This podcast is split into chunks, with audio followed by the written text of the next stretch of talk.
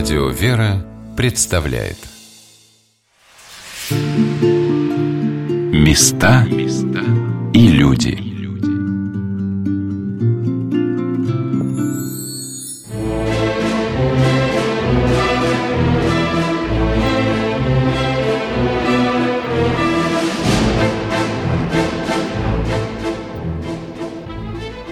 Для меня особенно пронзительными в истории Отечественной войны 1812 года являются судьбы людей, которые сделали все от себя зависевшее, чтобы Россия в этой войне победила. И когда я попадаю в галерею героев войны 12 года в Эрмитаже, в Зимнем дворце, или в музей на Бородинском поле, или вновь уже в который раз прихожу в музей на Красной площади, меня больше всего привлекают портреты генералов – за каждым из них целая жизнь, красивая, героическая, верная Отечеству, верная царю и Богу. Все в Музее Отечественной войны 1812 года кажется каким-то родным, близким.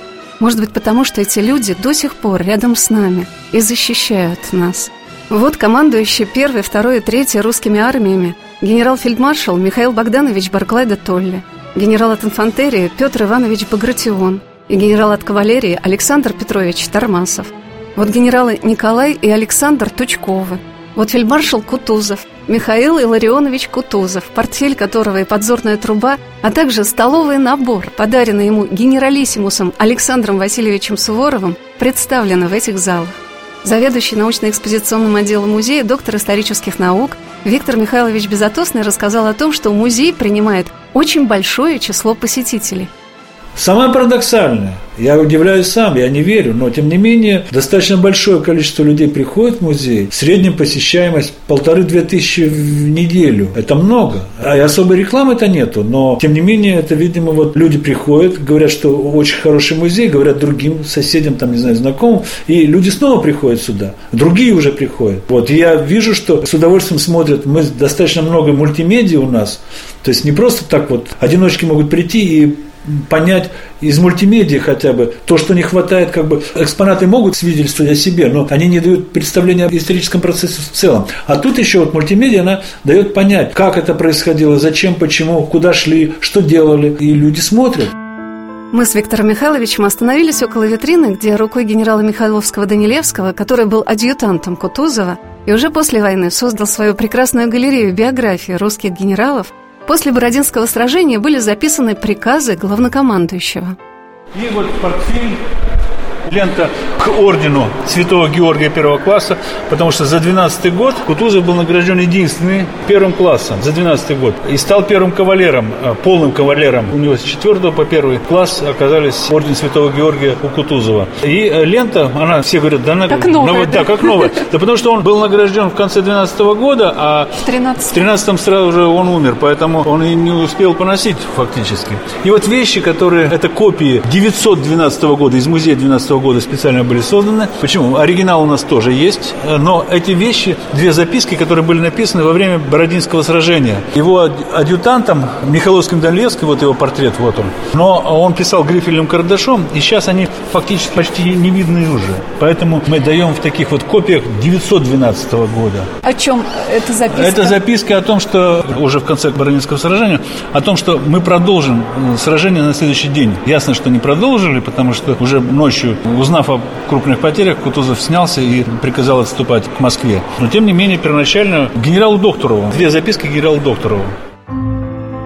Бородинское сражение, как самое грандиозное сражение всей Отечественной войны 1812 года, в котором русская армия, по словам самого Наполеона, осталась непобедимой, занимает особое место на экспозиции – оно представлено в виде интерактивной карты, макета с расположением всех частей русской и французской армии, с направлением их ударов, передвижением войск, со всеми подробностями и деталями этой битвы. На три части разделено Бородинское поле, Бородинское сражение, итоги Бородинского сражения. Можно... Бородинское поле находится на расстоянии как бы управлять... 5 километров от Москвы, недалеко от города Можайска, почти на самой границе Московской и Смоленской губернии.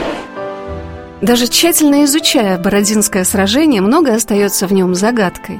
И у кого, как не у главного специалиста по Отечественной войне 1812 года, мне было не спросить и о его вехах, и о его результатах.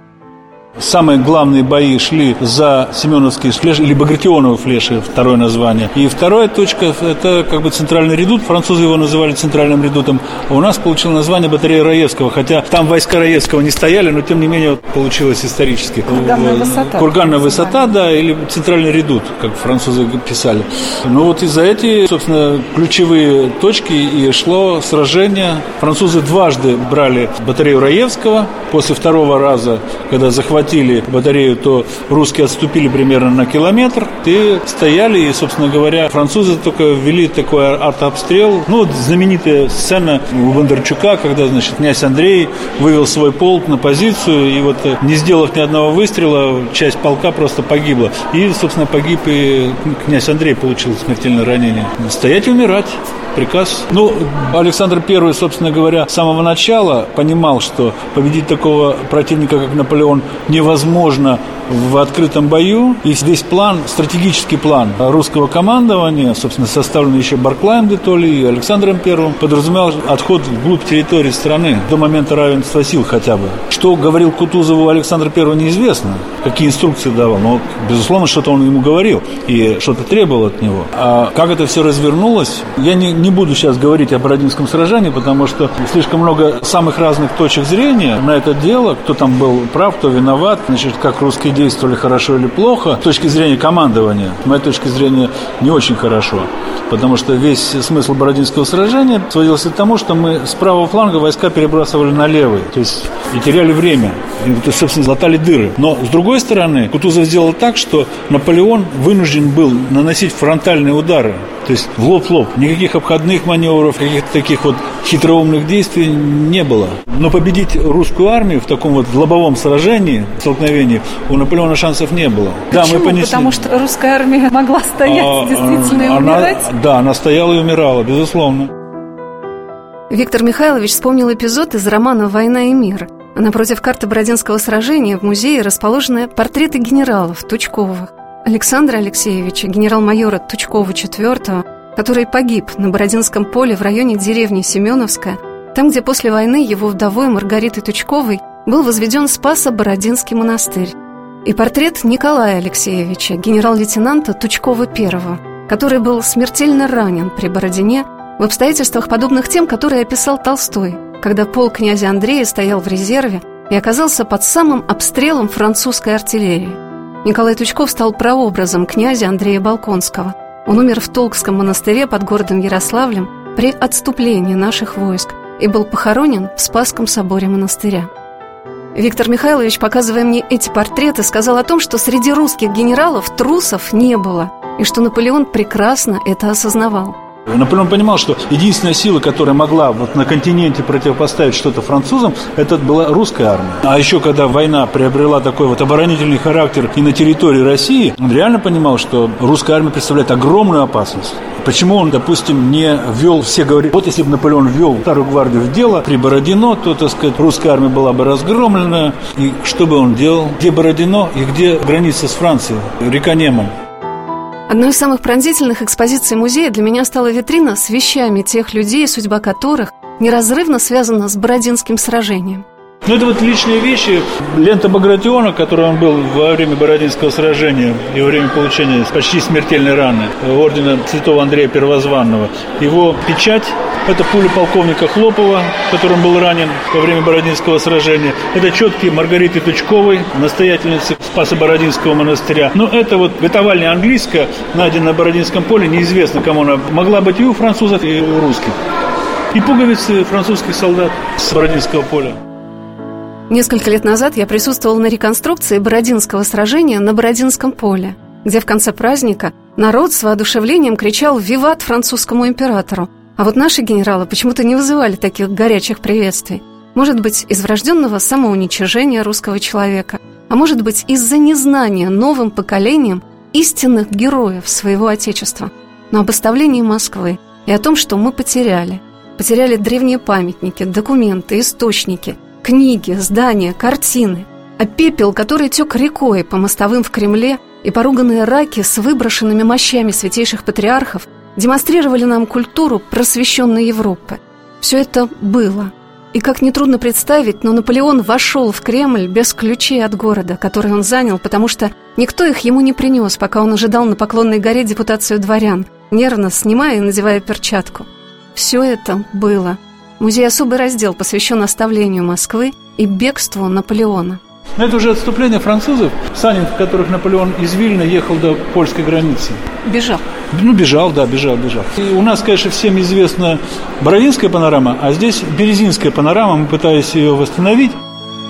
А еще в этом разделе музея представлены захваченные русскими гвардейцами маршальский жезл и мундир Даву, кухня которого тоже осталась в России. Это вот французская гвардия, это вот жезл маршала Даву и мундир маршала Даву, захваченный при городе Красном при отступлении французов. Кто захватил? Лейбгвардия финляндский полк захватил, в обозе захватили. В обозе, то есть Да. а самого Даву я не помню. Нет, Даву... Да, ушел. Ушел, ушел, ушел. Он командовал арьергардом, вот он, бюст его, вот он. Там вот Ней, Ларистон. Это шапки и мундиры тоже реальные совершенно? Да, да, это французская, это молодая гвардия, это старая гвардия. Здесь вот кровать Наполеона, это вот как бы караул. Еще Виктор Михайлович показал мне ружье, которое так и осталось лежать в земле, еще не выстрелившим.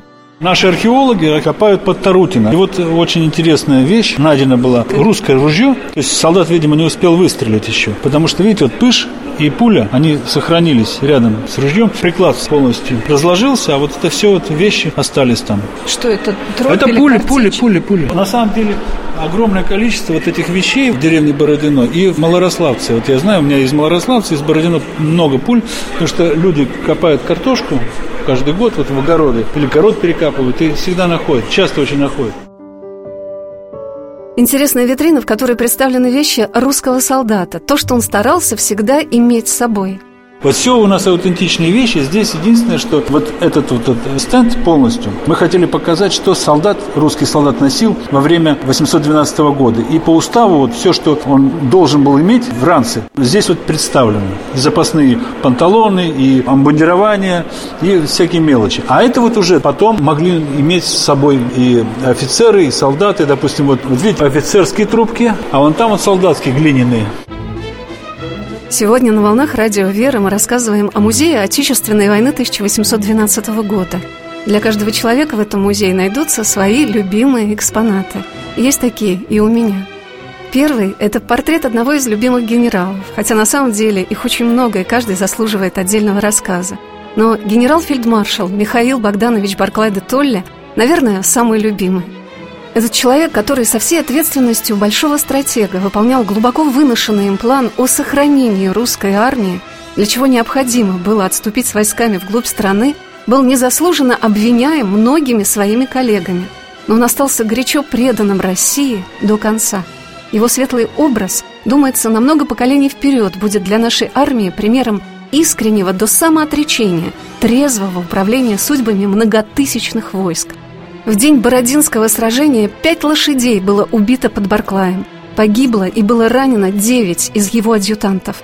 Доктор исторических наук Виктор Михайлович Безотосный сказал о генерале Барклае де Толле так – Не Наполеону подражали, Наполеону как бы брали в расчет, а вот подражали, конечно, Суворову. И с этой точки зрения, конечно, а суворовская тактика – это вперед, вперед, натиск, пуля дура, штык молодец. А Барклай де Толли немножко по-другому все это делал. Его немцем называли, Да, не- да, чухонцем, немцем. Да, действительно, но он такой трезвый расчет был. Но он был очень храбрым человеком. И у него как раз было и гражданское мужество, с моей точки зрения. Он все-таки свою линию гнул, и он ее полностью вынес в 12 году. Конечно, незаслуженно, безусловно. Потом многие уже кляли себя за то, что вот они неправильно себя вели. Но было уже поздно. И нервов ему попортили много, наверное. И он пытался погибнуть в Бородинском сражении. Это явно все многие говорили о том, что он при плюмаже, при всех орденах выехал, значит, и, то есть он искал смерти, чтобы доказать армии, что он не изменник. А армия была недовольна им. Ну, что сделаешь? Судьба человека, носящего иностранную фамилию и служившего в русской армии. Верой и правдой царю, батюшке нашему. Еще одним из любимых экспонатов этого музея для меня является портрет императора Александра I, благословенного. Личным противостоянием стала для русского царя эта война с Наполеоном. Наполеон или я, он или я, но вместе мы существовать не можем. И несмотря на то, что в 1812 году среди его окружения и в его семье было много сторонников заключения мира с Францией, он пошел в этой борьбе до конца. И даже когда Москва была занята войсками Наполеона, он оставался непреклонным. И подданные, видя такое мужество своего кроткого и миролюбивого монарха, откликнулись на это желание отстоять свою честь, свою национальную гордость и как один поднялись на защиту Отечества. Но обычно все иностранцы, вот в воспоминаниях, все говорят о том, что он был такой человек, который поддавался легко влиянию, то вот он, мол, как мягкий такой был, из него можно слепить любую фигуру, можно было. И все говорили, да вот я вот предложил, и вот он согласился. Но на самом деле он слушал всех, он умел слушать, он умел нравиться. Он был работяга, действительно, вставал очень рано. И когда нужно, он проявлял очень большую твердость, не давал возможности сесть ему на шею. Он мог внешне казаться, что вот он согласился, но ничего подобного никогда не было. Во всяком случае, план, который был принят русским командованием, был принят с его согласия. Он, несмотря на то, что Кутузова можно было снять, и он, в принципе, видимо, рассматривал варианты уже снятия Кутузова, но тем не менее он его не снял и после довел до конца, но тем не менее он мог использовать этих людей для того, чтобы делать, он был государственным мужем, все, что нужно сделать для государства, он делал. А вот что сказал о позиции русского императора Константин Георгиевич Игошин – Император Александр, после того, как он узнал, что Москва сдана, у него был колоссальный личностный кризис. Просто после этого изменил свою жизненную философию. И он стал человеком воцерковленным, человеком, склонным к мистицизму, при том, что перед этим он был абсолютно либерал и верил в прогресс. Здесь он просто решил, что его Господь наказывает, что он монарх, который потерял империю. Империю, которую его там, бабка сделала одну из величайших империй в мире совсем недавно. А тут он может остаться действительно императором Камчат, как он об этом говорил там с определенной бравадой, что он не положит оружие в борьбе с Наполеоном, даже если ему придется отступить до Камчатки. И вот это известие о сдаче Москвы, его, видимо, мысли, что он проиграл войну, то уже надо думать о том, как строить новый мир без России или там с обрезанной Россией территориально, сильно изменил его мировоззрение. И медаль, которая была выпущена в память о победоносном завершении войны 12 года, там же надпись, над которой в советское время смеялись. Не нам, не нам, а имени твоему, что якобы Александр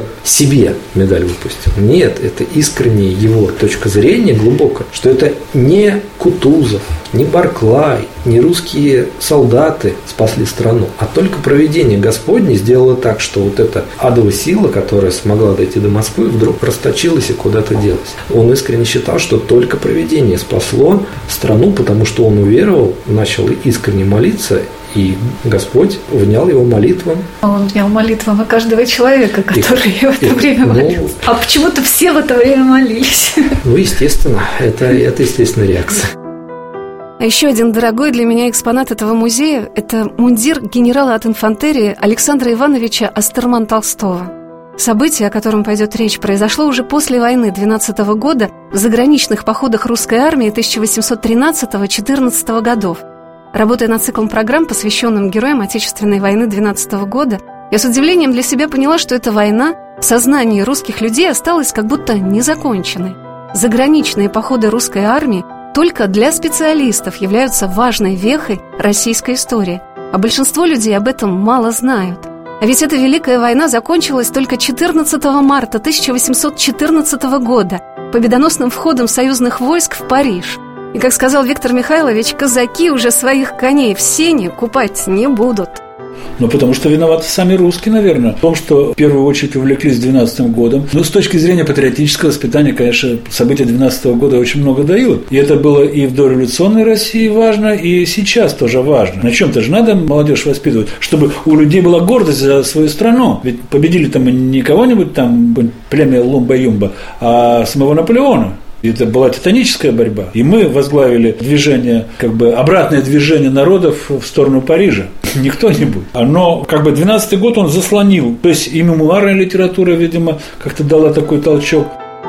Это происходит не только потому, что Россия недостаточно вспоминает о сражениях заграничных походов русской армии 1813-14 годов, но и потому, что в странах, где наши солдаты и офицеры проливали свою кровь, это старательно забывают. Это же несправедливо, в общем-то. Если бы, с моей точки зрения, в любой момент, в 13 и даже в 14 году Александр I сказал, так, ребята, мы сделали свое дело, мы уходим и выводим свои войска, ну а вы тут сами, это дело европейцев, разберитесь с Наполеоном. Через полгода бы Наполеон восстановил полностью бы свое господство в Европе. Полностью. Это мое полное убеждение. Все сразу же стали бы свои места и под козырек Наполеону Бонапарту бы отдавали бы. И России снова пришлось вмешиваться, рано или поздно. Ведь спор сейчас до сих пор идет потом якобы Кутузов не хотел переходить границу. Он хотел как бы остановиться и, и дальше не идти. Да ничего подобного. Нет документов таких. Ни одного документа, где бы Кутузов говорил о том, что вот остановимся и дальше не пойдем. В первую очередь, конечно, его понукал Александр I, а во-вторых, ну, при монархическом способе правления и при монархическом как бы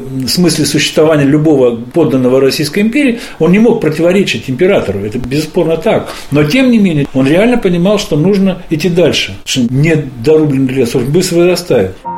Я спросила Виктора Михайловича, какое сражение заграничных походов было бы сравнимо с Бородинской битвой. Но он сказал, что главным сражением этой войны явилась битва под Лейпцигом, так называемая «битва народов». И она стала гораздо более грандиозным сражением, в котором погибло огромное число именно русских воинов – Лейпцигское сражение, ну там, во-первых, три дня бойня такая шла, особенно последний день, когда французы гибли в водах Эльстера. Я думаю, что Лейпцигское сражение самое грандиозное сражение было. Но в любом случае Бородино это, конечно, было одно из самых таких грандиозных и больших сражений в этой эпохе 12 года. Но самое главное, это, конечно, битва народов, где русские, на самом деле, по потерям, больше всех потеряли русская армия. И она вынесла основную тяжесть борьбы наполеоновской армией как раз в этот период и в это время, во время сражения. Ну, во-первых, русские войска оказались на острие главного удара в первый день сражения. Русские войска находились во всех четырех армиях. Польская армия полностью из русских войск состояла, а все остальные тоже русские войска входили как составная часть. Селецкой, Богемской армии, Северной армии. Допустим, шведские войска, в основном потери шведов, допустим, составляли в артиллерии. А Бернадот, который командовал, или Карл Юхан, как его называли, командовал Северной армией, он шведов особенно вперед не... Он русские корпуса. Важно было победить. И на самом деле реноме русских войск было гораздо выше, чем других. Допустим, австрийцы просто котировались ниже плинтуса, что называется. Пруссаки еще более-менее равнялись русским войскам, потому что они горели желанием отомстить Наполеону за поражение вот при Айене и Ауштете. Вот таким необыкновенно интересным стало для меня это посещение Музея Отечественной войны 1812 года. Ну а теперь пора рассказать о мундире графа Астерман Толстого, который после сражения под Кульмом, явившегося одним из поворотных в заграничных походах русской армии, сказал «Вот как я заплатил за честь командовать гвардией». Это вот мундир генерала Астермана Толстого, который командовал русской гвардией при Кульме и получил ранение в руку, и на поле боя ему руку это ампутировали. Вот как раз единственное, что мы купили уже после того, как музей открылся, где-то в 2013 или 2014 году, это вот набор хирургических инструментов, сделанный в Баварии в 813 году. То есть на поле боя вот именно примерно такими инструментами оперировали хирурги в тот период. Граф Астерман Толстой приказал песенникам Преображенского полка громко петь, чтобы заглушать его стоны, когда ему ампутировали руку, но он не стонал. Судьбы многих генералов после войны сложились по-разному. Кто-то стал известным царедворцем, кто-то залечивал раны за границей. Виктор Михайлович показал мне мундир Астерман Толстого с разрезанным для операции рукавом и кубок, подаренный ему женщинами Праги за спасение города, куда войска Наполеона войти не смогли награжден Астерман Толстой от чешских женщин, от жителей, ну, от Праги, из Праги. Они бы... считают его освободителем Праги? Нет, нет, не освободителем. Он просто защитил. защитил. Прага же недалеко от Дрездена находится. То есть там вот этот судетский перевал и все, так сказать, и там уже моментально французы бы заняли. В принципе, это поворотный пункт был кампании 13 года, потому что австрийцы вот вроде бы как вступили в союз с Россией, но после поражения при Дрездене они уже были готовы как бы подписать с Наполеоном, пойти на попятную и сказать, ну, извините, извините, извините, мы, мы тут не виноваты, это вот русские, там, и выйти из войны. А тут Кульм, французский первый корпус Вандама, был полностью разгромлен. Тут же сражение при Казбаке, Блюхер разбил тоже, так сказать. Французов там сейчас уже как-то неудобно выходить. Надо дождаться, может победим еще. Удержали австрийцев из выхода из коалиции. То есть Кульмское сражение очень важно было. И Александр I, на самом деле, гордился этим сражением, потому что его гвардия тяжала такую славу И вот что сказал, показывая ключи от многих европейских городов, которые брали русские войска в заграничных походах русской армии 1813-14 годов, Виктор Михайлович Безотосный о значении этих походов. Во-первых, мы э, защищали Родину, и мы победили Наполеона. Плюс ко всему, 12 год, как бы самая славная такая страница считалась в русской историографии. Плюс ко всему, в советский период времени у нас мало специалистов было. Даже мы то опубликованное количество документов не ввели научный оборот в советский период времени, не говоря уже об архивных данных. Поэтому и вот такое вот своеобразное отставание. И плюс ко всему, западники, особенно немецкие историки, они уже до революции фактически писали, да, русская армия там была, но так она немножко в сторонке стояла. А в, основном это вот подъем немецкого духа, прусского такого милитаризма, который позволил нам освободиться и победить Наполеона. То есть вот лейтмотив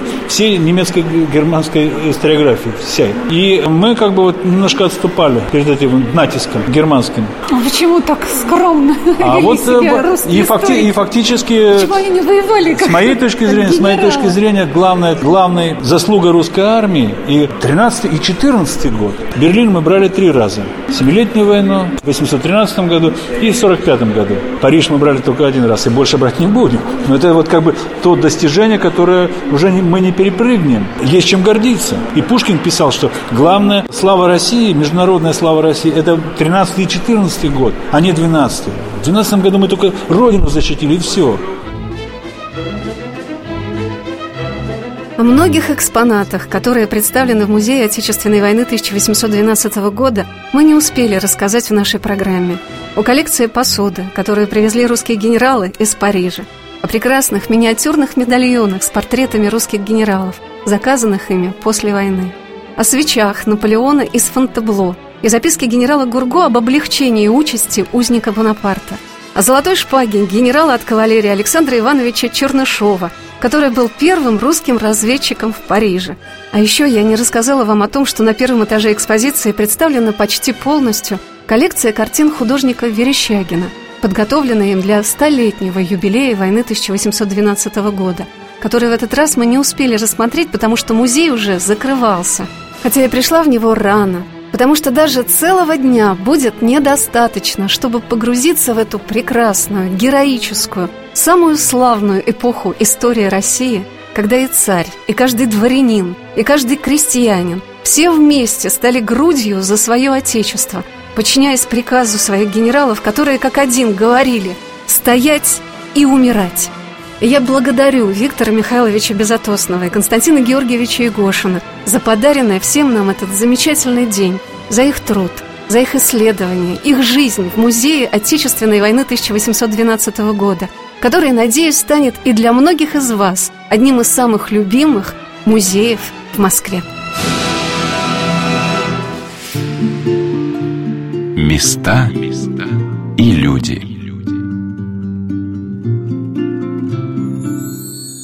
Программа произведена с использованием гранта президента Российской Федерации на развитие гражданского общества, предоставленного Фондом президентских грантов.